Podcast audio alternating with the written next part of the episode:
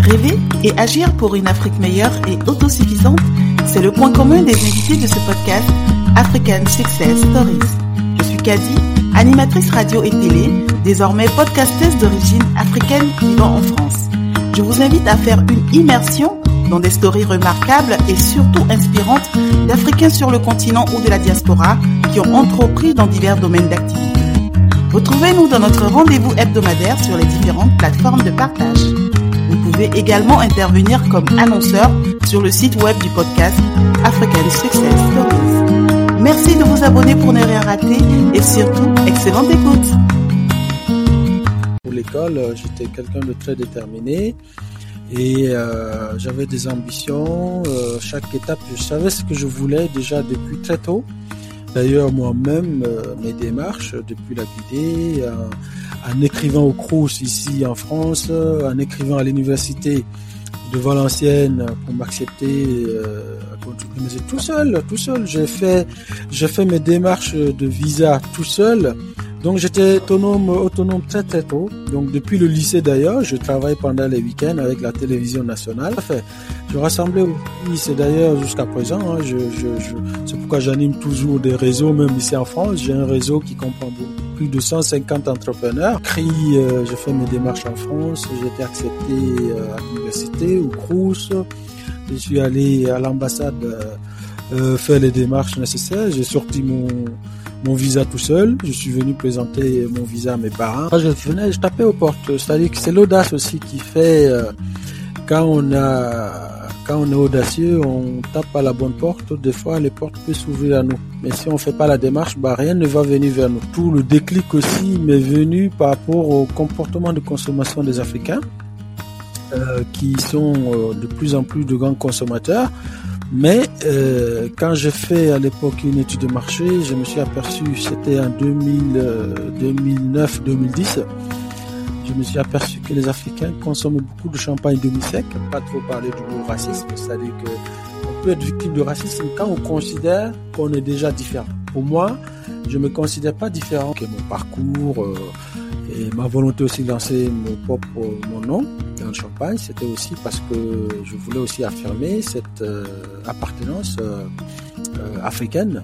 Pourquoi je m'appelle pas François Dupont, je vois je m'appelle Jean Diallo. Euh, à ceux qui nous écoutent, c'est surtout euh, de travailler sur la confiance en soi, en tout cas de, travailler, de s'aimer d'abord, de s'aimer et de, faire vraiment euh, ce que vous avez envie de faire avec passion et euh, de vous former surtout, n'hésitez pas.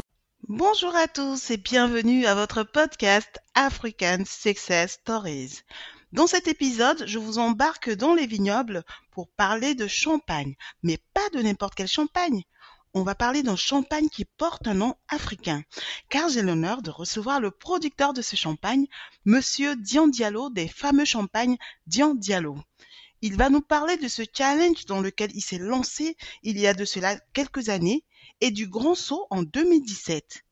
Et il va nous parler surtout du parcours qu'il a mené au choix de sa marque de champagne. Bonjour Dian. Bonjour Kadi. Oui, comment vas-tu? Ça va très bien, merci. Merci de m'accueillir.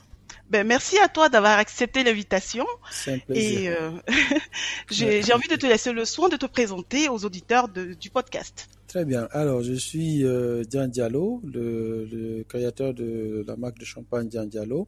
Oui. J'ai lancé il y a plus, un peu plus de trois ans maintenant, en 2017, en avril 2017 pour être précis.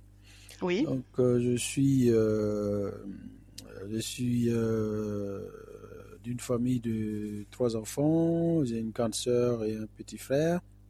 Et moi-même, Oui. j'ai une famille euh, euh, avec quatre enfants. Trois garçons et une fille, hein, euh, famille nombreuse. Hein. Euh, c'est c'est magnifique. voilà, c'est magnifique. voilà, voilà. Et donc, euh, je sais pas qu'est-ce que je dois dire de plus. euh, voilà, donc. J'aimerais, j'aimerais quand même euh, situer aussi le contexte dans lequel je t'ai rencontré. C'était Oui. au Festival de Cannes en 2019, c'est ça. où tu nous as fait déguster lors d'une soirée euh, ton fameux champagne. Tout à fait. Tu avais un partenariat? C'est ça, exactement. J'étais le partenaire sponsor de, du Festival de Cannes euh, Pavillon Afrique. Oui. Et c'était la première fois d'ailleurs à Cannes euh, que l'Afrique et euh, les, les, les Afro-Américains soient mis à l'honneur. Et, première édition. première édition et j'étais vraiment honoré d'être sponsor de ce grand événement. Et donc j'ai eu l'occasion et l'opportunité de rencontrer euh, la plupart des grands acteurs de afro-américains, mais également des producteurs de cinéma afro-américains. Oui. Mais pas que, il y avait aussi des, des, des, producteurs et acteurs africains venus du continent africain, mais aussi des diasporas africaines. C'était vraiment très très riche. Il y avait du beau monde. Il y avait du beau monde, tout à fait. Et donc on a fait un cocktail euh, pour finir avec plus de 300 personnes euh, avec les champagnes Diallo mis à l'honneur. Donc c'était vraiment un très bon moment, agréable et mémorable. Oui, et d'ailleurs, on fait un clin d'œil à Madame Karine Barclay qui, qui, qui, a eu l'initiative de ce projet, donc Pavillon Afrique de Cannes, où euh, on a découvert euh, ce champagne. Pour ma part, hein, j'ai découvert ce champagne, et surtout la soirée, elle était très courte. Hein, je me souviens, on était, on était un peu déçus que ça prenne déjà fin. C'est ça, exactement. Oui, c'est vrai, c'est vrai. C'était un moment, les moments agréables euh, finissent toujours très vite. Mais bon, on espère qu'on aura l'occasion de, de, de, refaire d'autres soirées après le Covid, bien sûr. Oui, on espère. c'est vrai que le contexte il est particulier en ce moment. C'est ça. Moi, j'ai envie d'aller à, l'origine, hein, en Guinée, euh, ton environnement familial, ta petite enfance. Est-ce que tu peux nous faire euh, vivre cette enfance avec des mots? Oui, j'ai une enfance assez intéressant dans la mesure où j'ai grandi au village à l'abbé, euh, c'est-à-dire où euh, euh, j'habitais euh, pas trop loin de la ville, comme c'est-à-dire à, à, 10 km de la grande ville, et je vivais aussi l'opportunité d'avoir cette végétation, cette cette nature vraiment très proche, et j'ai grandi vraiment dans les deux milieux un petit peu la ville à côté où, où il y avait l'école. Et au retour euh, un village juste à côté de la ville. C'était vraiment intéressant pour moi. Et ça m'a permis aussi de, de d'avoir euh, des, des, valeurs surtout en étant au village de se dire aussi que effectivement euh, dans toute chose ça dit que c'est c'est surtout le travail qu'il faut pour, pour, pour nous mener vraiment à, à, au succès si si, si, si j'ose dire et donc, ah, euh, c'est tout à fait ça. Voilà, donc j'étais, euh, euh, j'ai eu une enfance vraiment euh, où j'avais beaucoup l'amour pour l'école. J'étais quelqu'un de très déterminé et euh, j'avais des ambitions. chaque étape, je savais ce que je voulais déjà depuis très tôt. Oui. quand j'ai fini mon école primaire et le collège, je voulais aller dans la capitale à Conakry pour faire le lycée, dans une école, dans une bonne école dans le but d'intégrer euh, l'université plus tard, euh, évidemment. Oui. Et une fois à l'université, je, euh, je voulais aussi, j'avais cette vraiment volonté de venir étudier en, en, Europe et notamment en France, où je fais d'ailleurs moi-même mes démarches depuis la Guinée, en, en écrivant au Crous ici en France, en écrivant à l'université de Valenciennes pour m'accepter. Euh, tout seul Tout seul, tout seul. J'ai fait, j'ai fait mes démarches de visa tout seul. Donc j'étais autonome, autonome très très tôt. Donc depuis le lycée d'ailleurs, je travaille pendant les week-ends avec la télévision nationale. J'avais ah, initié, voilà, j'avais initié une émission qui s'appelle Top. Enfin, euh, dans mon zone, euh, j'avais, euh, je participais à des émissions de télé euh, qu'on appelait à l'époque Top Loisirs qui consistait à animer des animations culturelles pour euh, pour promouvoir le, la localité. Donc, euh, euh, dès le lycée déjà, j'avais cette cette cette autonomie, en tout cas, de pouvoir rebondir tout seul sans sans attendre trop que les parents fassent tout à notre place. Et, donc, Et tu rassemblais aussi de ce que tu Exactement, expliques. je le rassemblais aussi, tout à fait. Je rassemblais aussi, c'est d'ailleurs jusqu'à présent, hein, je, je, je, c'est pourquoi j'anime toujours des réseaux, même ici en France. J'ai un réseau qui comprend plus de 150 entrepreneurs.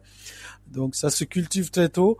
Et donc, comme je disais tantôt, j'ai fait mes démarches après ma première année d'université à Gamal Abdel Nasser de Conakry. J'ai écrit, euh, je fais mes démarches en France. J'ai été accepté euh, à l'université, au Crous. Je suis allé à l'ambassade euh, euh, faire les démarches nécessaires. J'ai sorti mon mon visa tout seul. Je suis venu présenter mon visa à mes parents. Voilà. Je... Waouh Ils ont dû être fiers. Ils n'ont Ah, pas eu bah peur oui. euh, que tu partes si loin? Ah non, non, non, non, parce qu'ils savaient déjà que j'étais euh, très autonome déjà depuis longtemps. Un électron libre qui... Voilà. De toute Qui façon, rêve, on qui- pouvait pas m'arrêter. Donc Ah euh, ça oui. faisait- ah oui. voilà. Donc quand même, cela explique aussi le champagne. Je suis allé jusqu'au bout. euh, Jusqu'au bout de ta que, démarche. voilà. parce qu'ils savent Eh qu'ils peuvent pas m'arrêter quand j'ai euh, une intention dans la tête. Je vais jusqu'au bout de cette intention et je, je fais le travail nécessaire pour y arriver. Donc voilà, je suis arrivé en France en 2001 à l'université Oui. de Valenciennes. Et euh, bon, ça n'a pas été très facile la première année d'études parce qu'on avait un programme euh, complètement différent. Oui, Il fallait s'adapter, mais bon, j'ai sacrifié euh, toutes mes nuits à, à rattraper le, ce retard, évidemment, oui. parce qu'il y avait des matières que nous on voyait pas là-bas, qui étaient euh, très intenses ici, et surtout il fallait travailler aussi la rapidité. La rapidité, Oui. on avait une allure. euh, j'avais l'impression de, de vivre mille à l'heure ici. T'adapter à tout en fait, à Ah, l'environnement, à la culture, aux études. Exactement, m'adapter à tout, c'était pas facile au début. Hein. Donc, Oui. euh, je me suis dit bon, c'est fini euh, les nuits, euh, les nuits à partir de 22 heures, c'est terminé. Maintenant, on va se coucher peut-être à 2 heures du matin et se réveiller à Wow. 6 heures. Bah oui, il y a un prix à tout. Hein. Il faut, faut les sacrifices. Sinon, il fallait redoubler. Et vu que je voulais pas perdre une année, Oui, j'ai sacrifié mes nuits euh, à réviser. Et puis voilà, ça payait. J'ai eu mon, mon, mon année. Après, je suis parti à, à l'université de Lille oui. euh, pour faire une euh, licence 3 en, en éco technique économique et de gestion.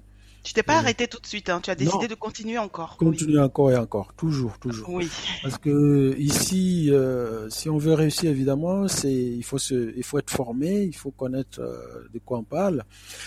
Et puis, euh, j'avais cette ambition vraiment de, de, de pousser le plus long possible mes études. Donc, j'ai Oui. validé un master en management et gestion des entreprises. oui, Par la suite, en 2006, euh, j'ai compris aussi que le bon, je faisais des boulots en même temps, des boulots étudiants euh, entre temps parce qu'il fallait payer les études évidemment. oui. Donc on finissait les études euh, aux alentours de 18 heures. Euh, 20 heures, euh, je faisais des petits boulots à côté. J'avais eu un poste en tant que moniteur informatique à l'université de Valenciennes. Parce que moi, je venais, je tapais aux portes. C'est-à-dire que c'est l'audace aussi qui fait quand on a, quand on est audacieux, on tape à la bonne porte. Des fois, les portes peuvent s'ouvrir à nous. Mais si on fait pas la démarche, bah rien ne va venir vers nous. De toute façon, si on n'est pas audacieux, on, on lance pas sa propre marque On de lance- champagne qui porte son nom. On est d'accord. On est d'accord. Voilà. Donc j'étais euh, j'étais très audacieux, comme par exemple quand je suis allé une petite anecdote justement euh, mon premier emploi Oui, quand je suis allé euh, c'était euh, à l'époque c'était au McDonald's de de de, de Valenciennes. oui. Quand je suis arrivé là-bas à l'époque bon c'est le Nord est réputé déjà de manquer beaucoup de travail. D'accord. Et tout, pratiquement tous mes amis euh, africains qui venaient là, qui sont restés pendant plusieurs années, n'ont pas eu de boulot, même le moins de boulot, c'est-à-dire même dans les McDonald's, on les prenait pas. C'est pas facile à l'époque. Ah, c'est pas facile. Et moi, je suis venu en Afrique, je suis allé, je demandais c'est qui le responsable, j'ai rencontré le manager. Oui, Et je lui ai dit, bon, euh, monsieur, je, je, je, je suis étudiant, euh, je suis étudiant à l'université de Valenciennes, machin, et j'ai envie de vraiment de travailler pour financer mes études, et j'ai, euh, j'ai une grande volonté, j'aime le travail, et je sais que je pourrais m'adapter très rapidement, j'ai cette autonomie euh, et cette capacité à m'adapter très rapidement. Et tout de suite, le, il était intrigué parce que les, les, les gens ne parlaient pas comme ça ouvertement. Et j'ai eu la chance peut-être aussi de rencontrer le responsable. Il me dit oui, donnez-moi un CV et une lettre de motivation. oui, Et, et tout de suite, comme j'avais pas, parce que moi, euh, j'avais pas cette culture en Guinée de faire un CV, une lettre de motivation, je savais même pas ce que c'était. Et oui. donc, euh, je demandais de quoi s'agissait, parce que bon, faut pas, faut pas avoir honte, hein. C'est Oui, encore une fois, montrer. hein. ce qui compte en fait, c'est c'est la volonté et l'envie. l'envie et la détermination. C'est-à-dire que quand un employeur voit que vous avez vraiment envie et que vous êtes déterminé à une chose, il va vous donner votre chance. C'est la clé de tout. Et donc je lui dis oui, effectivement, moi j'ai vraiment envie de travailler pour vous. Et puis euh, voilà. Donc euh, expliquez-moi de quoi il s'agit euh, dans le CV. malheureusement, nous en Afrique, on nous enseignait pas encore ça à l'époque. Hein, C'était en 2001. non. Voilà. Et donc il m'a dit oui, c'est juste le CV. Il s'agit de retracer tout, tout votre parcours, formation, expérience professionnelle, si vous avez déjà fait des stages, ainsi de suite. Je lui ai demandé est-ce que je peux l'écrire sur une feuille? Tout de suite là, je peux avoir une feuille et un stylo. Et tout de suite, il était d'abord un petit peu étonné. Il me dit oui, mais bien sûr. Ah bon? Oui. Il m'a ramené, une feuille, un stylo. J'ai écrit mon CV. J'ai écrit comme ça. J'avais jamais vu un CV. Hein. Oui. Et comme il m'a dit, vos formations, votre expérience, si vous avez fait des stages, ainsi de suite, ce que vous aimez, euh, si vous aimez le cinéma, et ainsi de suite, si vous parlez des langues. J'ai écrit sur une feuille. Je lui ai donné le CV. Il me dit une lettre de motivation. Il me dit, mais qu'est-ce qui vous anime, euh, qu'est-ce qui vous a envoyé vers nous, euh, euh, pourquoi vous voulez travailler pour nous? J'ai fait une, lettre manuscrite, voilà, je l'ai expliqué pourquoi je veux travailler avec eux. Et tout de suite, il a, il a pris les deux. Il a, il a, parce que c'était spontané. Donc c'est quelque chose qui sortait du cœur. Donc il était ébahi. Il me disait que jamais on l'a, on, on a candidaté comme ça et il va tenter l'expérience. Il m'a, il m'a fait un premier accord. il fallait regrouper plusieurs. Euh, il y avait, j'ai jamais vu autant de monde pour un entretien. Pour, un entretien? recruter deux personnes. On était plus de 20 personnes. Et j'étais les seuls noirs dedans. Waouh, la minorité. voilà, la minorité absolue. Et, euh, et après, quand on a fini l'entretien, le deuxième entretien, j'étais pris. Et euh, on me dit, Monsieur Diallo, vous êtes confirmé. Et quand je suis arrivé, j'avoue que mes amis africains qui étaient là depuis des années, ils étaient vraiment jaloux, ils comprenaient pas comment j'ai réussi cet entretien qu'ils n'ont jamais réussi à avoir dans cet établissement. Et euh, donc je suis resté, euh, je suis resté, par contre je suis resté que un mois parce que moi j'avais euh, une ambition d'aller, euh, de ne pas rester trop longtemps dans la restauration. Oui. C'était surtout pour juste m'adapter, euh, avoir un petit peu de sous de côté par rapport à pour démarrer quoi. Oui. Et je suis resté un mois et après je suis parti postuler à l'université de Valenciennes en tant que moniteur informatique. C'est-à-dire gérer euh, les connexions internet des étudiants. Euh, euh, voilà. Donc après je suis parti là-bas. Et puis voilà, de là je suis resté jusqu'à la fin de mes études. Voilà. Avant de venir sur Paris. Oui. En 2006, après mes études, j'ai commencé directement à travailler pour une agence qui promeut les grandes marques euh, d'épicerie fine, notamment les spiritueux et surtout les champagnes. Et voilà, donc l'idée euh, m'est venue là euh, avec les formations des grandes maîtres de cave qui expliquaient vraiment le champagne avec passion. Et c'est ce qui a été vraiment ma motivation par la suite de lancer ma pop marque. Et surtout, le déclic aussi m'est venu par rapport au comportement de consommation des Africains, oui. euh, qui sont euh, de plus en plus de grands consommateurs. Mais euh, quand j'ai fait à l'époque une étude de marché, je me suis aperçu, c'était en 2009-2010, oui. je me suis aperçu que les Africains consomment beaucoup de champagne demi-sec. Ce sont des champagnes qui sont très dosés, très sucrés et qui ne sont pas bons à long terme pour la santé. Parce qu'ici déjà en France, euh, c'est un champagne qui est en déclin depuis de longues années parce que ça, ça amène des diabètes, euh, ainsi de suite, parce que il y a un peu plus de 45 grammes de sucre euh, dans Ah, une bouteille savoir, ça. de demi-sec, effectivement. Donc Ah comme oui. nous on n'a pas la culture du champagne, on ne sait pas de quoi est fait le champagne, évidemment, on peut pas être euh, méfiant spontanément au champagne. On boit du champagne parce que voilà, euh, c'est le goût le plus adapté pour eux. C'est parce que aussi, surtout le demi-sec, parce que on a un comportement de consommation euh, beaucoup plus basé sur euh, les épices, c'est-à-dire nos Oui. plats sont généralement épicés. Et quand on consomme, quand on boit un champagne brut, il y a une petite amertume derrière qui n'est pas agréable au palais. C'est ce qui fait que les gens vont euh, à contre-cœur parfois prendre le demi-sec parce que c'est le le côté sucré qui qui casse un petit peu l'acidité derrière que les Africains apprécient, sans connaître les méfaits qu'a le sucre dans leur corps à long terme. Et donc, euh, étant euh, formé dans ce milieu, et vu qu'il n'y avait pas beaucoup d'Africains qui sont aussi euh, conscientisés à cet effet, je me, suis dit, je me suis dit aussi que c'est peut-être un devoir pour moi d'enseigner les miens et de lancer ma propre marque de champagne et adapter aussi l'une des cuvées à, leur comportement de consommation. C'est c'est là où j'ai lancé une gamme. J'ai quatre gammes, dont l'une des gammes a été élaboré pour convenir ou s'adapter au comportement de consommation des Africains et des Antillais.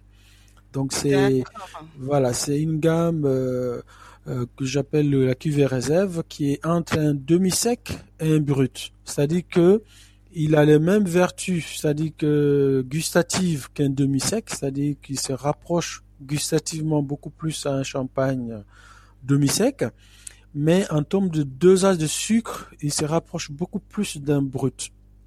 Le brut, est, voilà, le brut est dosé entre 8 et 10 grammes. Et cette cuvée que j'ai lancée qui va remplacer demi-sec est dosée à 18 grammes. Donc euh, j'ai rajouté juste 8 grammes de sucre de canne en plus sur le brut pour enlever cette amertume qu'il y a dans le brut. Donc tu as pensé quand même à, une question de santé publique, c'est important de se lever quand même. C'est très important. D'ailleurs, c'est ce qui a fait que j'ai été beaucoup accepté en Afrique parce que quand je fais des tournées en Afrique, je forme aussi. Je forme les, les, restaurateurs, les hôteliers euh, à comment est fait le champagne, ma démarche aussi pour le champagne et les vertus de santé publique par rapport à cette cuvée que j'ai lancée. Et c'est ce qui a fait aussi le succès de ma démarche parce que il y a énormément de médias euh, français qui, et, internationaux qui ont parlé de, de, de, mon champagne, notamment euh, France 24, RFI, euh, BBC Afrique, BBC Londres, Euronews, BFM TV. Tous ces grands médias ont parlé de mon champagne. Et pareil pour les, la, presse écrite aussi, le Figaro, le, le le Point, euh, voilà, le, le, le, Parisien, euh, tous les grands médias. une véritable recherche derrière. Là, j'ai envie de, de parler de, de, de, ton premier premier emploi après euh, donc ces études là. Donc directement, ça a été le luxe, le champagne. Est-ce que c'était une opportunité ou est-ce que voilà tu es tu baignais déjà dedans? Je sais que tu es quelqu'un de raffiné, j'ai pu te rencontrer quand même. Merci bien. quelqu'un de chic. voilà. Était-ce une euh, opportunité euh, hasardeuse, on va dire? Alors, je dirais oui et non. Euh, oui.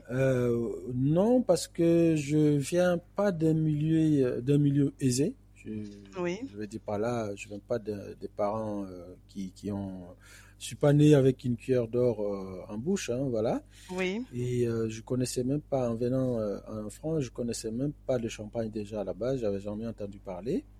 À l'époque, c'était pas très à la mode en Afrique, hein, dans les années 2000. Oui. On connaissait pas encore beaucoup, en tout cas, le champagne. C'est tout récemment, tout dernièrement, que ça s'est démocratisé en Afrique. Et même quand je suis arrivé en France, je savais pas que le champagne était fait déjà à base de raisin, on entendait parler, machin, dans les fêtes, les gens avec du champagne, mais bon, euh, plaisir, on buvait pour le plaisir de boire, et puis c'est tout, hein, ça s'arrêtait là. Et donc j'ai appris sur le terrain, quand j'étais ambassadeur justement euh, de ces grandes maisons de champagne, j'ai été formé avec euh, passion par ces grands, par ces grands maîtres de chais qui m'ont initié au champagne. Et, et quand j'en parle euh, derrière aussi, parce que c'est ce qui m'a valu aussi de monter dans les échelons quand je suis rentré dans cette entreprise. Oui. Euh, très rapidement, euh, je suis devenu ambassadeur multimarque. De là, je suis par la suite, je suis devenu ambassadeur de Moitensi, du groupe LVMH. Donc tu arrives toujours à te faire remarquer, mais dans le bon sens par ton travail. dans le bon sens. C'est-à-dire que j'étais quelqu'un de très discret Oui. Mais je me déterminais beaucoup plus, euh, je me singularisais par mon travail. C'est-à-dire que je voulais faire beaucoup plus que les autres. Parce que déjà, quand on vient de, de l'Afrique, oui. et qu'on s'appelle euh, Mamadou en France, donc ça veut dire que déjà, on vient avec un handicap. Ah, Donc, oui, un gros handicap. tout à fait.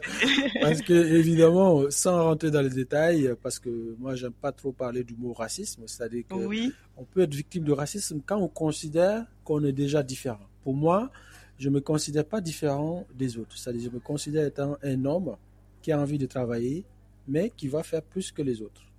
Oui. Voilà. Donc, euh, dans cette optique-là, j'étais euh, très différent.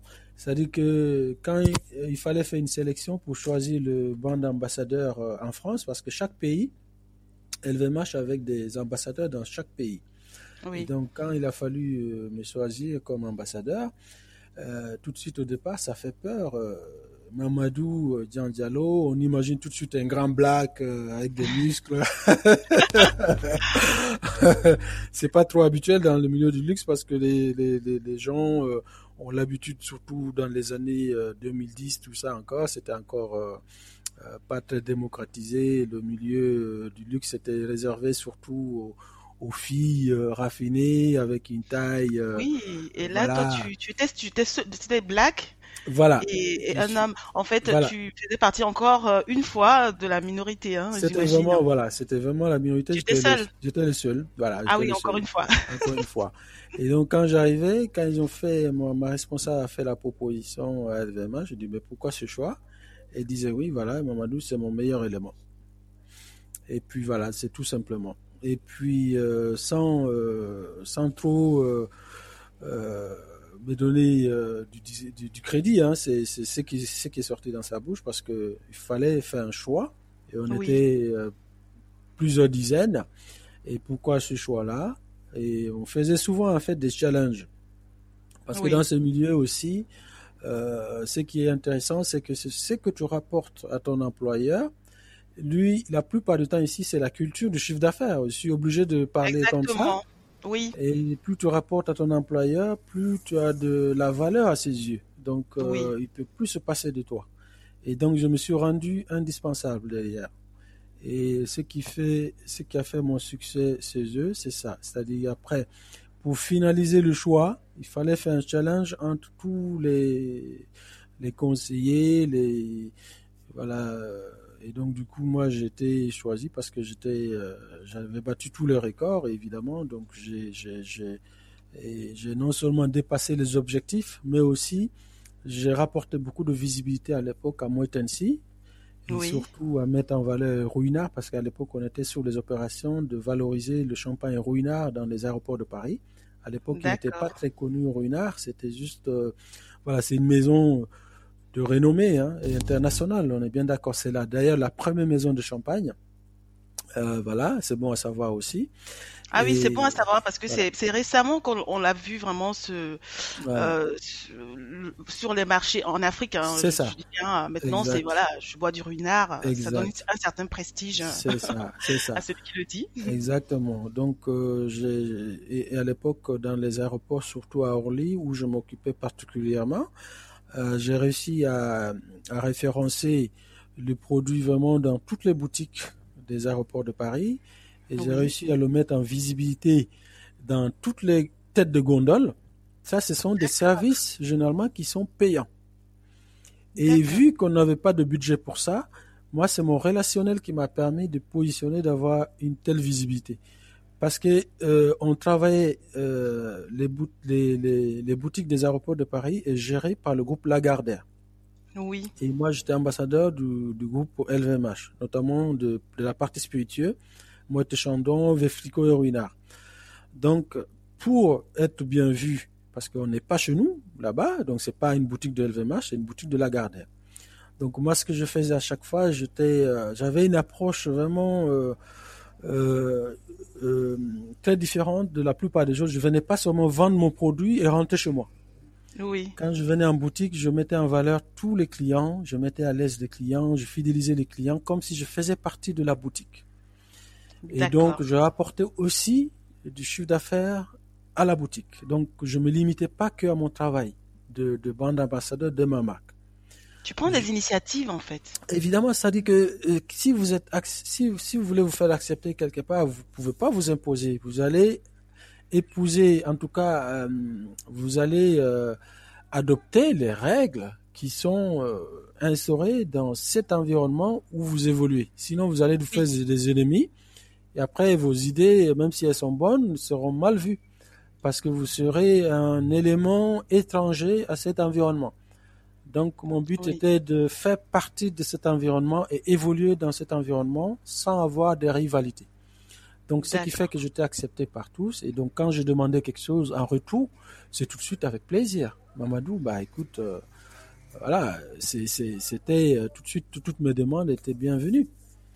Et euh, c'est ce qui a fait que j'ai pu évoluer jusqu'à finir par la suite en tant que manager avant de lancer ma marque.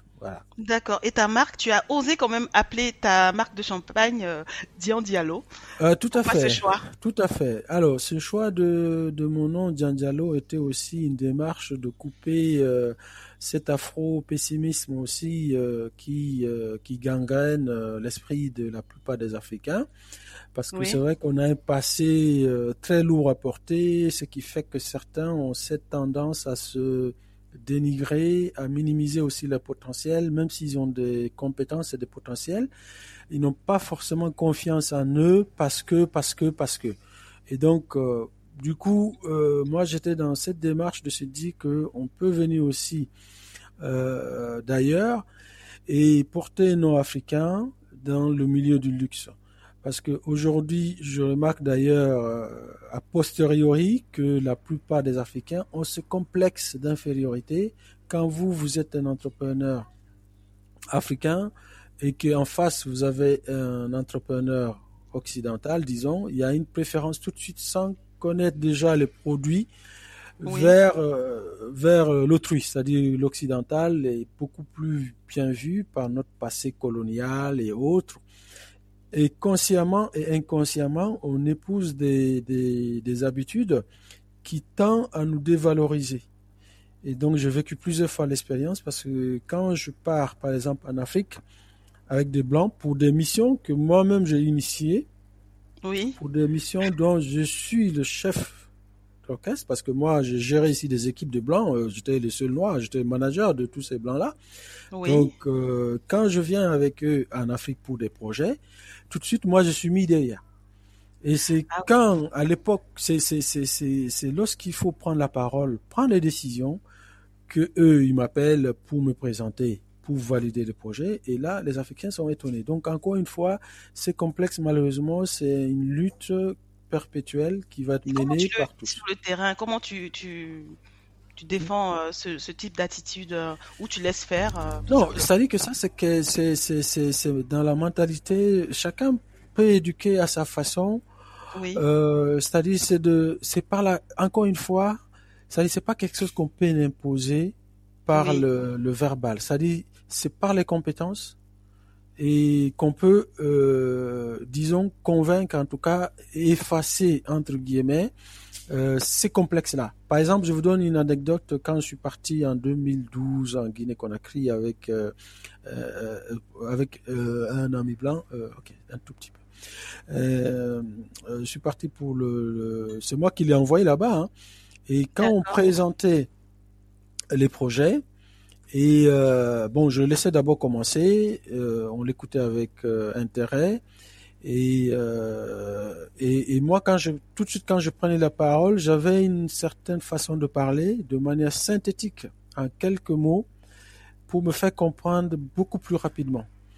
Et parce qu'il y a toujours ce côté culturel qu'il faut pas négliger. Moi, je. Ah oui, c'est complètement voilà. important quand voilà. on s'adresse à un public de s'adapter à son langage. C'est ça, s'adapter à son langage, à sa culture, à sa, façon d'analyser, à sa façon de se comporter.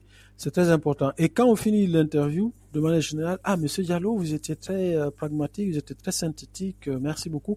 Parce qu'on n'a pas cette habitude de, d'amasser une grande quantité d'informations en très peu de temps.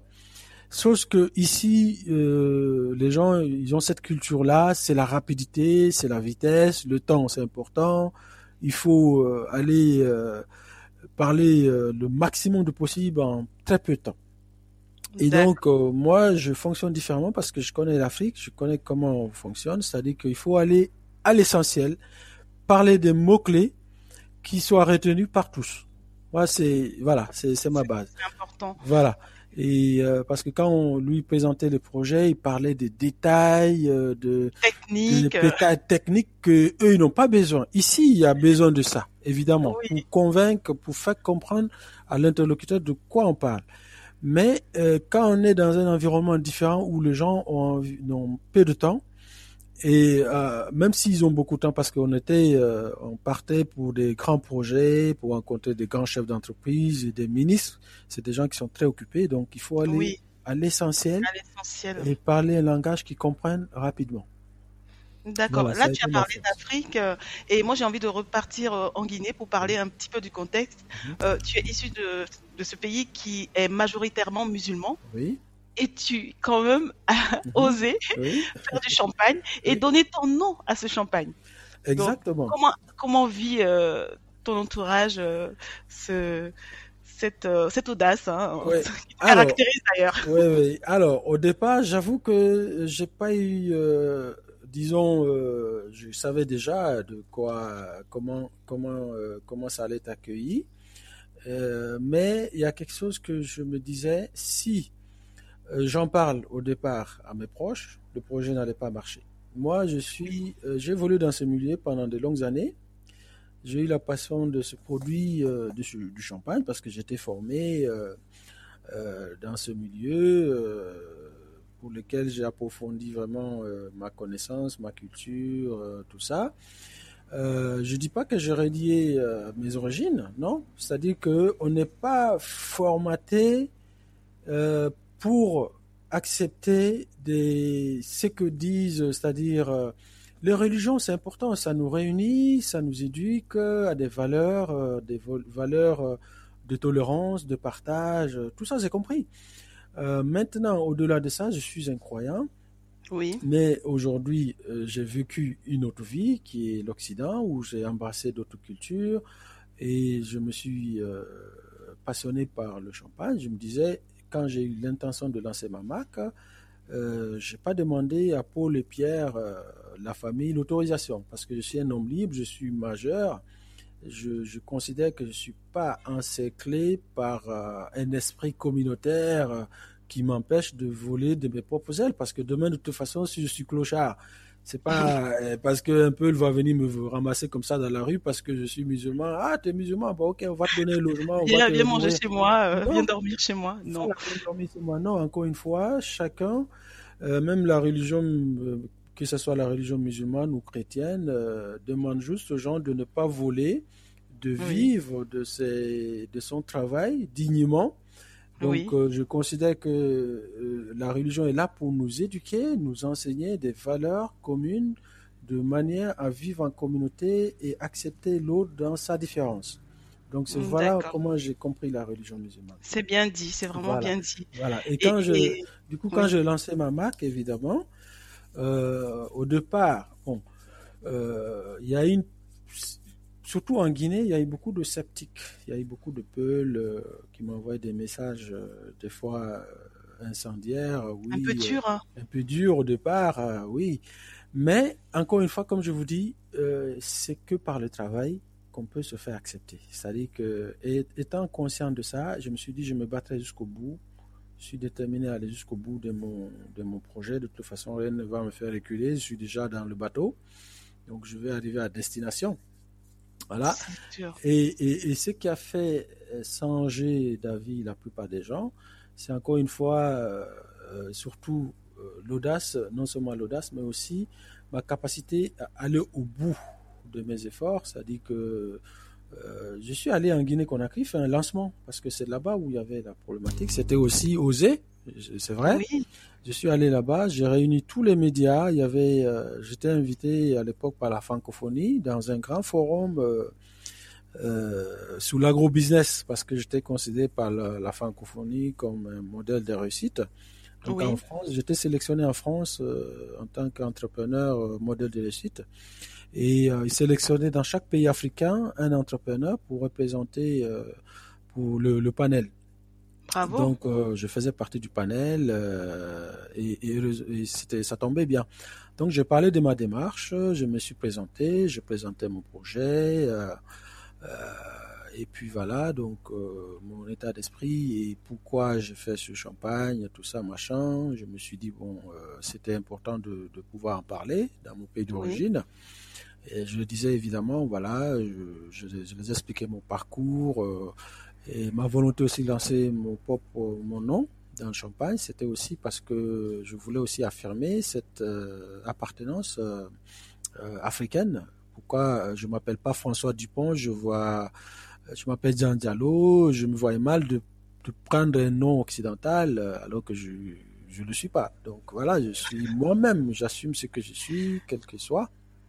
Et donc l'accueil a été vraiment très bien par la suite. Et, euh, et la conférence de presse que j'ai faite, j'ai invité euh, tous les grands diplomates, euh, l'ambassadeur de la France, des États-Unis, de tous les grands pays de la capitale, dans un grand hôtel à l'époque qui venait d'ouvrir, le Noom Hotel, un hôtel 5 étoiles. Et donc, le lancement était vraiment une très grande réussite parce qu'il y avait tous les grands médias, il y avait certains médias qui venaient de la France, les médias locaux, la télévision nationale et certains ministres aussi que j'avais invités. et, euh, et, et, à partir de là, évidemment, les gens ont beaucoup aimé ma démarche. imposé, quoi. Voilà. Donc même les gens de la qui belle ne... manière. Voilà, Mm. la belle manière. C'est-à-dire les gens qui ne buvaient même pas de champagne avaient cette euh, fierté pour moi. C'est-à-dire que quand ils me voyaient, ils me disaient, Monsieur Diallo, je ne bois pas de champagne, mais je suis très fier de vous. Parce que ce vous, que vous avez réussi à faire, c'est vraiment oser. Oui, oui, c'est ça. Et donc, même des ministres, hein, je rencontre encore des ministres, des gouverneurs, de, de, de, de des gens de grande qualité. Euh, même la semaine, euh, il y a deux semaines, j'ai rencontré l'ambassadeur de, de, de, la Guinée en France, machin, qui a une, un grand respect pour moi, une grande considération, malgré qu'il ne boit pas de champagne. Donc il, il respecte ton travail respecte et ça, c'est travail. C'est important, c'est important. C'est pourquoi. Et, oui. Ouais. Oui, allez-y, pardon. Non, non, non, euh, je te laisse euh, finir. Donc c'est pourquoi je disais que quel que soit le travail que vous faites, à partir du moment où vous ne faites pas du tort à quelqu'un, vous ne faites pas du mal, vous ne volez pas et vous ne faites pas des choses euh, illégales au point de vue de la loi, euh, vous allez être respecté. Voilà. C'est clair. Moi, j'ai, moi, j'ai envie de profiter de ton expertise hein, pour, euh, pour demander un petit cours de, de champagne pour les nuls, les, les, variantes en fait. Alors, ok. On pourrait passer des jours et des jours, hein, mais. Euh, non, mais euh, juste l'essentiel, l'essentiel à savoir. l'essentiel à savoir dans le champagne déjà, c'est le champagne est fait à base de quoi? Le champagne est fait à base de raisin, du jus Oui. de raisin. Donc c'est le raisin qui est. euh, Il y a trois variétés de raisin. Un, un raisin blanc qu'on appelle le chardonnay et un Oui. raisin noir, deux raisins noirs qu'on appelle le pinot noir et le pinot meunier. Donc selon euh, l'utilisation euh, d'un cépage ou l'autre, on définit le caractère qu'aura le champagne. Le caractère, c'est quoi? C'est c'est c'est ce qui va déterminer le goût. Si vous utilisez plus de chardonnay, le chardonnay est un cépage, euh, un type de raisin, je, je veux dire, pour ceux qui ne connaissent pas c'est quoi un cépage, c'est un type de Oui. cépage, c'est un type de vin. Donc euh, le chardonnay euh, a comme caractéristique euh, l'élégance et la fraîcheur. Si vous utilisez majoritairement le chardonnay, votre champagne va être fin.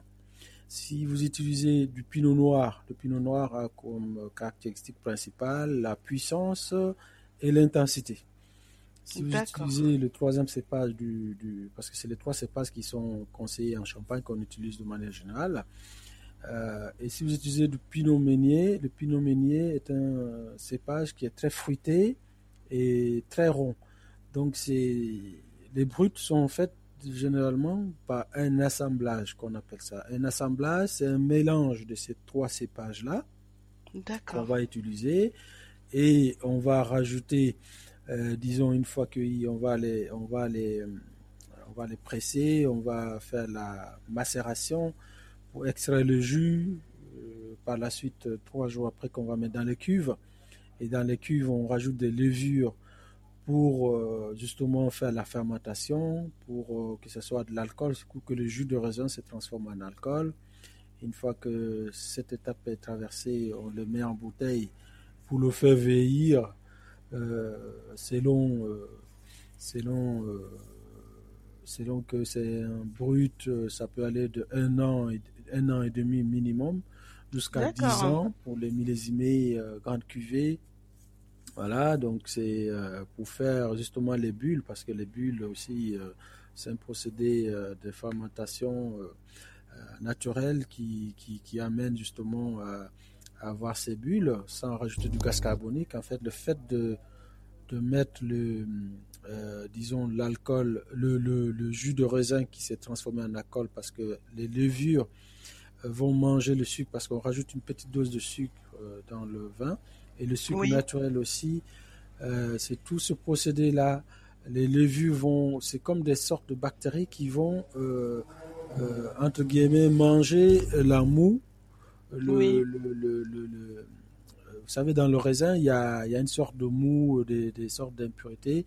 Et c'est les levures-là qui vont transformer en contact avec le sucre, le jus de raisin, qui va transformer par un procédé naturel le, jus de raisin en alcool, en mettant dans des bouteilles, euh, en laissant quelques, quelques, quelques semaines. Après, ça fait du gaz parce que quand vous avez de l'alcool dans une bouteille fermée par, euh, hermétiquement par une capsule, évidemment, il y a un effet d'alcool. C'est comme par exemple quand vous mettez du lait dans, un, dans une bouteille que vous fermez quelques jours après, il y a le processus de fermentation qui, se, qui, qui commence à se former, il y a un gaz derrière. Et si le gaz ne peut pas s'échapper, et ça devient, euh, pour le champagne après, ça devient des, des sortes de bulles qui se forment, euh, c'est du gaz carbonique qui se forme comme le gaz ne peut pas s'échapper. Évidemment, ça constitue, ça, ça fait cette effervescence dans la bouteille. Et euh, une fois le vieillissement fini, on fait un deuxième, une deuxième fermentation, une sorte de de rajout de dosage de sucre légère aussi pour, euh, pour, euh, pour augmenter encore un petit peu la quantité de, de, de, gaz derrière pour, que le, le, pour avoir les bulles nécessaires vraiment euh, pour le champagne. Voilà, on ne va pas rentrer dans le détail parce que c'est très long à expliquer. Ah oui, non, j'imagine. Je comprends le prix du champagne du coup. On me rappelle le champagne de la même manière. C'est beaucoup de travail derrière. Beaucoup de travail. Donc, euh, moi, j'ai envie de parler de ce que tu fais en marge donc de cette activité euh, principale que l'on connaît. Mhm. euh, je sais que tu rassembles, tu réunis, tu, tu aimes le brassage, le métissage mm. de culture et bien sûr de profession. Parle-nous un petit peu de cet aspect de, de ta vie.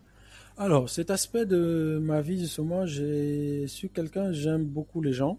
Donc, depuis même euh, ce qui m'a valu aussi mon succès dans les aéroports de Paris en tant qu'ambassadeur, c'est-à-dire que le client, le client, les clients étaient très familiarisés avec moi parce que moi, je ne les vendais pas un, un, produit parce que j'avais un objectif, un chiffre d'affaires ou quelque chose à faire. Euh, de manière générale, j'étais pas un vendeur, j'étais quelqu'un de très relationnel. Je les conseillais par rapport à leurs besoins. C'est-à-dire, je demandais aux clients, qu'est-ce que vous voulez? Par exemple, un client me demande, oui, je veux le meilleur champagne. Euh, la plupart des Africains qui, ont, qui sont fortunés, qui ont de l'argent, ils pensent que voilà, le meilleur champagne, c'est celui qui est le plus cher. Je disais non, pas forcément.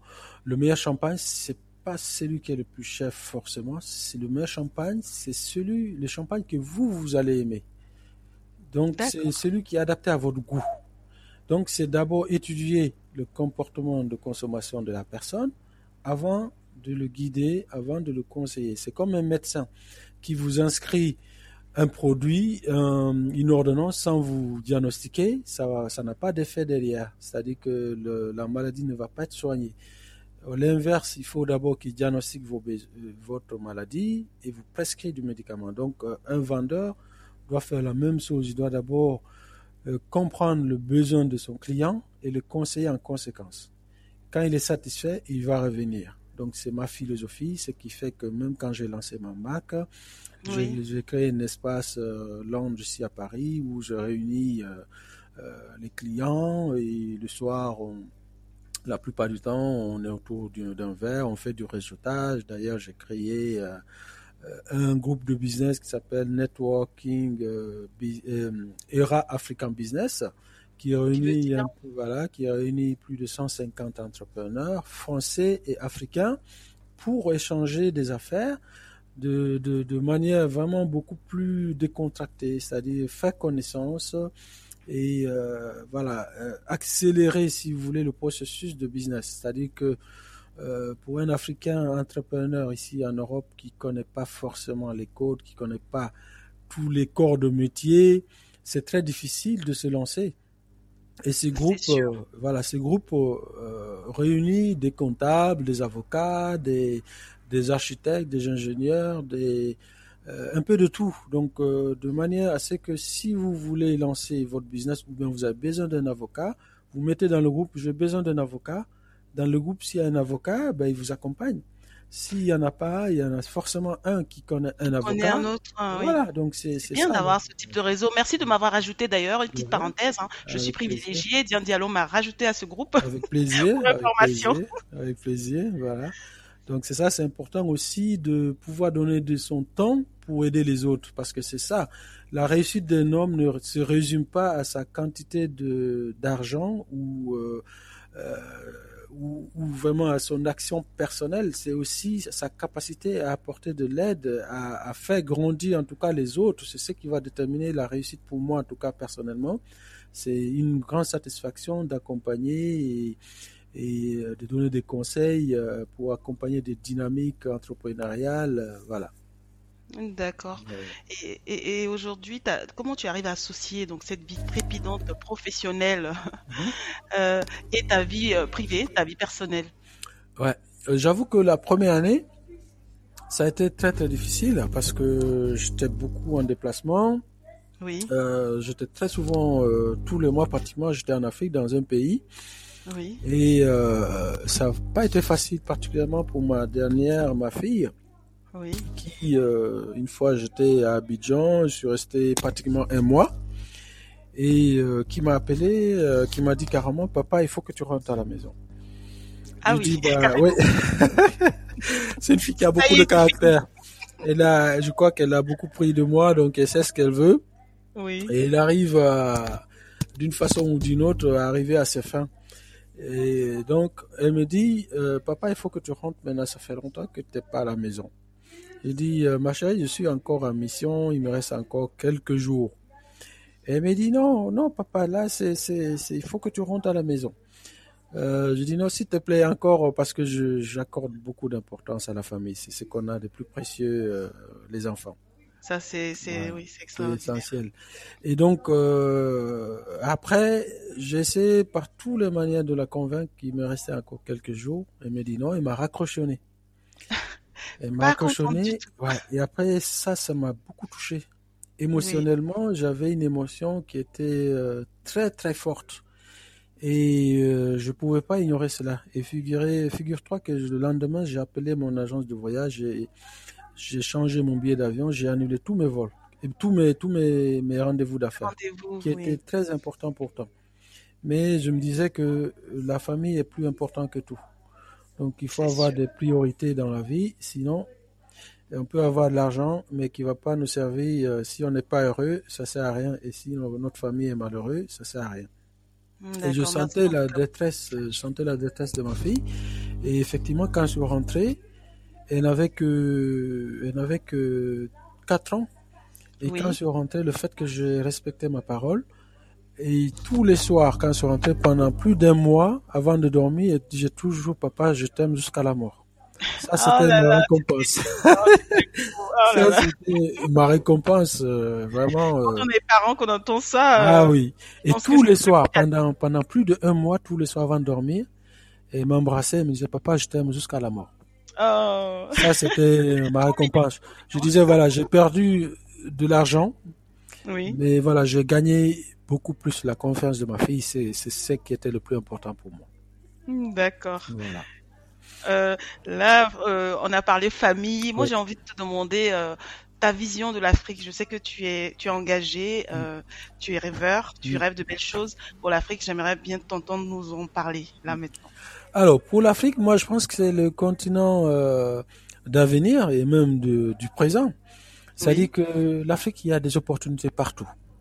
Il n'y a que nous, euh, Il n'y a que les Africains, quelquefois, ils ont compris aussi hein, que c'est, c'est, euh, c'est-à-dire c'est le continent euh, du futur. Mais aujourd'hui, c'est-à-dire on ne le valorise pas à sa juste valeur. C'est-à-dire que les opportunités, c'est, c'est, c'est tous les jours, on a des opportunités les opportunités en Afrique. Quand on sort, c'est-à-dire que moi, en tout cas, dès que je sors en Afrique, je pars dans un pays. J'ai eu la chance de voyager dans plusieurs pays africains. Et si on me met dans n'importe quel pays, je sais que je peux y arriver parce que je vois que des opportunités. Parce que les besoins sont tellement énormes. Ça dit, il suffit juste de se concentrer et d'étudier les besoins de la population et, euh, et, de les proposer. C'est-à-dire qu'il y a des segments de marché qui n'ont même pas de concurrents. C'est-à-dire euh, les gens sont tellement en demande, des fois en souffrent du manque de, de, de, de, de services et de produits.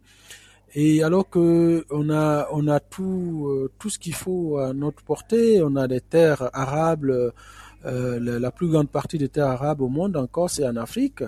On a euh, on a une nature qui nous a gâtés par le sous-sol, par le sol qui est fertile, et pourtant on continue à exporter, à importer de la nourriture, notre propre nourriture. D'ailleurs, le riz, pour vous donner un exemple tout bête, le riz, c'est le produit le plus consommé en Afrique mais il n'y a aucun pays en Afrique qui est autosuffisant alimentaire, euh, qui a une autosuffisance alimentaire. C'est-à-dire que euh, c'est ça le paradoxe, c'est-à-dire que euh, on a les terres arables, on a de l'eau, on a on a de la main d'œuvre, disons des gens qui sont au chômage, et pourtant on continue à demander aux Chinois de nous nourrir, on continue à demander aux Indiens de nous nourrir. Donc c'est c'est c'est ça. Moi ma plus grande passion aujourd'hui c'est de me lancer dans l'agro-business c'est-à-dire que en Afrique bien sûr. C'est-à-dire transformer les produits localement et pouvoir les vendre euh, euh, localement et aussi en Europe. Et pouvoir les vendre ici sous une étiquette vraiment de de marque africaine euh, qui s'impose dans les grandes surfaces de de manière à ce que les gens se disent oui les Africains aussi sont des créateurs, sont des gens qui produisent. Donc ça, c'est mon plus grand rêve aujourd'hui. Et je pense que tu vas le réaliser. Hein, si, bien sûr. Bien, sûr, ça dit que ça, c'est, c'est, c'est juste une question de temps. Je devais partir en Guinée euh, avant, avant-hier. Oui. Et euh, vu les conditions sanitaires, j'ai dû annuler euh, mon voyage justement. Je partais pour euh, mettre en place ce, ce, projet-là en Guinée. Mon but, c'est de faire euh, des produits euh, agroalimentaires, que ce soit des apéritifs euh, naturels, biologiques, mais aussi des jus, des jus de qualité, haut de gamme, que ce soit les jus de gingembre, mais aussi d'autres produits qui sont pas connus ici. C'est-à-dire, on a tellement de produits, par exemple le cola. Je sais pas si vous connaissez la cola. Cola, oui, qu'on croque. Enfin, le... Qu'on croque, voilà. Oui, tout à voilà. Et, et, et, ça, c'est un produit aphrodisiaque et qui a beaucoup de vertus en dehors de, du fait que ce soit un produit aphrodisiaque.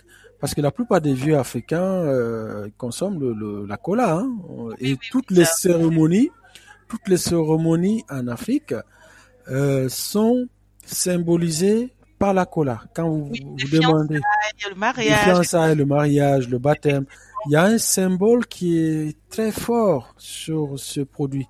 Et pourtant, on ne le valorise pas c'est la cola en Afrique, c'est comme le champagne en, en Occident. Oui. D'ailleurs, vous savez le, le, le, ce que me disait ma maman euh, quand je lançais ma marque. Euh, il y a certaines personnes qui se permettaient parfois de l'attaquer. Oui, ton, ton fils a fait du champagne, de l'alcool, c'est haram, c'est comme ça. Et, et, et sa, réponse, sa réponse m'a assez surpris.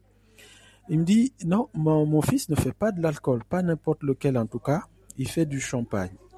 Et le champagne, c'est le produit de luxe par excellence dans le monde.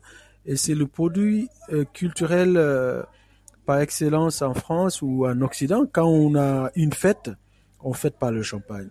Quand on a, pour les autres, euh, évidemment, les autres cultures. Elle a fait un, un relationnel avec ça. C'est une réponse qui m'a assez surpris. Je n'attendais pas moins d'elle. Et ah elle dit, euh, quand on a une nouvelle année, on fête par le champagne. Quand on a un anniversaire, on fête par le champagne. Et d'ailleurs, c'est la même chose. C'est comme la cola chez nous. La cola chez nous, c'est aussi symbolique de la fête, de, de des jours heureux. Et donc, euh, voilà. Donc, voilà. Et donc, lui, il fait le champagne pour les gens aussi qui en ont les moyens, qui ont envie de fêter un événement, qui ont envie de se faire plaisir entre amis. C'est pas un produit. Euh, c'est très rare en tout cas de voir quelqu'un sous du champagne. Et... C'est sûr, il faut en boire beaucoup. Hein. hein? Il faut en boire beaucoup. Il faut hein, en boire beaucoup pour être ivre. Voilà. voilà. Et donc, euh, c'est ça. Donc, du coup, c'est une réponse qui m'a assez surprise. Donc, euh, voilà. Et euh... euh valoriser ces produits-là qui sont pas euh, vraiment.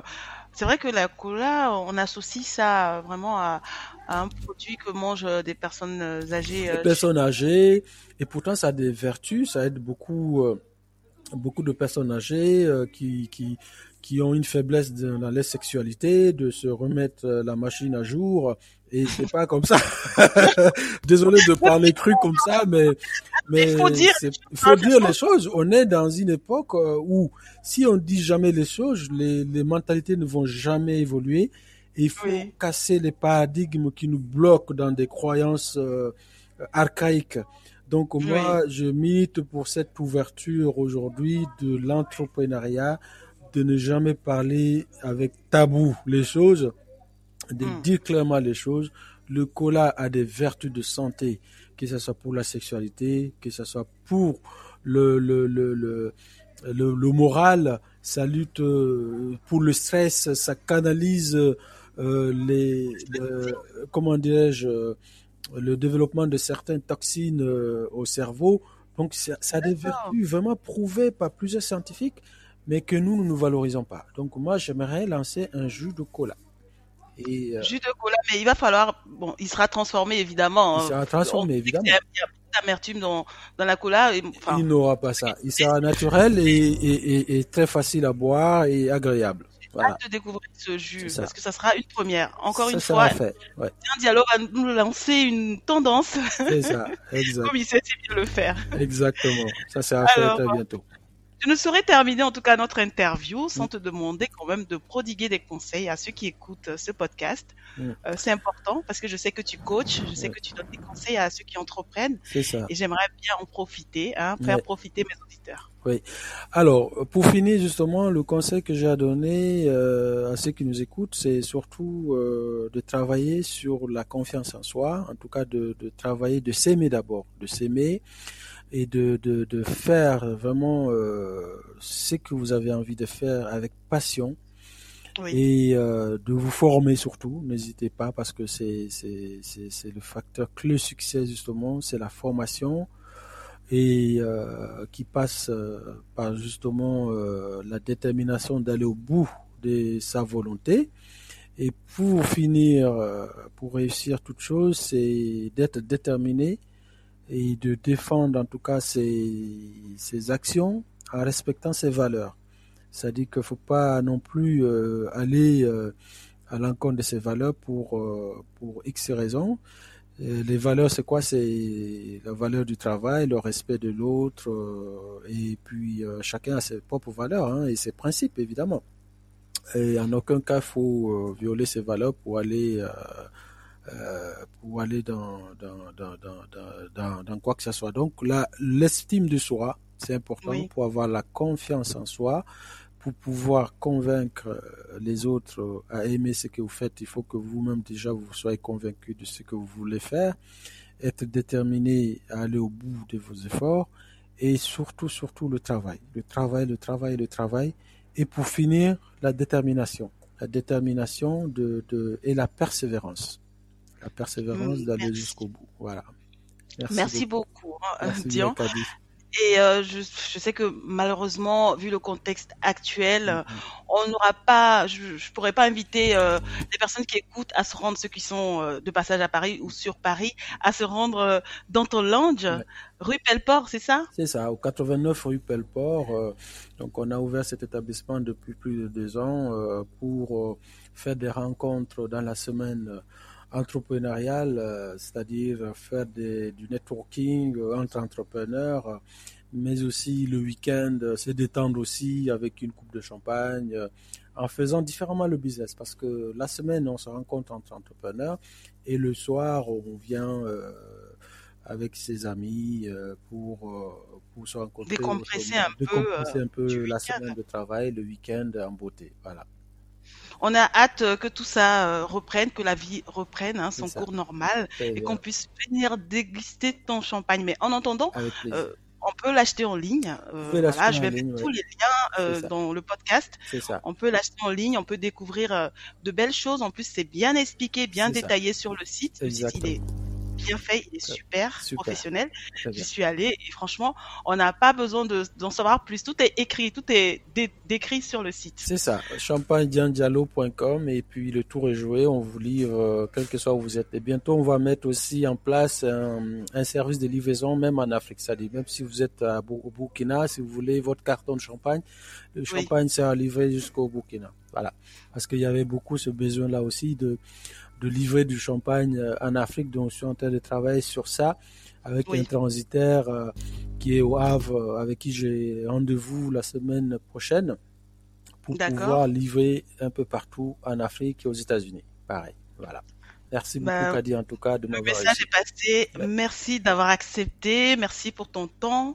et surtout, euh, j'espère euh, qu'on aura l'occasion de se revoir hein, hors émission. Je sais qu'il y a de belles choses qui se profilent à l'horizon. Et on pourra, on pourra en parler, développer d'autres choses, pourquoi pas. Avec plaisir, euh, Kadi. Merci, euh, c'est la fin. Quant à nous, chers auditeurs, je vous donne rendez-vous la semaine prochaine pour la rencontre avec un autre invité. Je vous quitte avec cette citation du docteur Gilles Hamon Westler qui a dit que les échecs servent à tester les idées. Il n'y a pas de créativité sans échec. Je vous dis à bientôt et surtout, surtout, prenez soin de vous. Au revoir. Merci d'avoir écouté cet épisode de African Success Stories jusqu'à la fin. Pensez à liker, commenter et partager. Et rendez-vous au prochain numéro avec un autre parcours inspirant.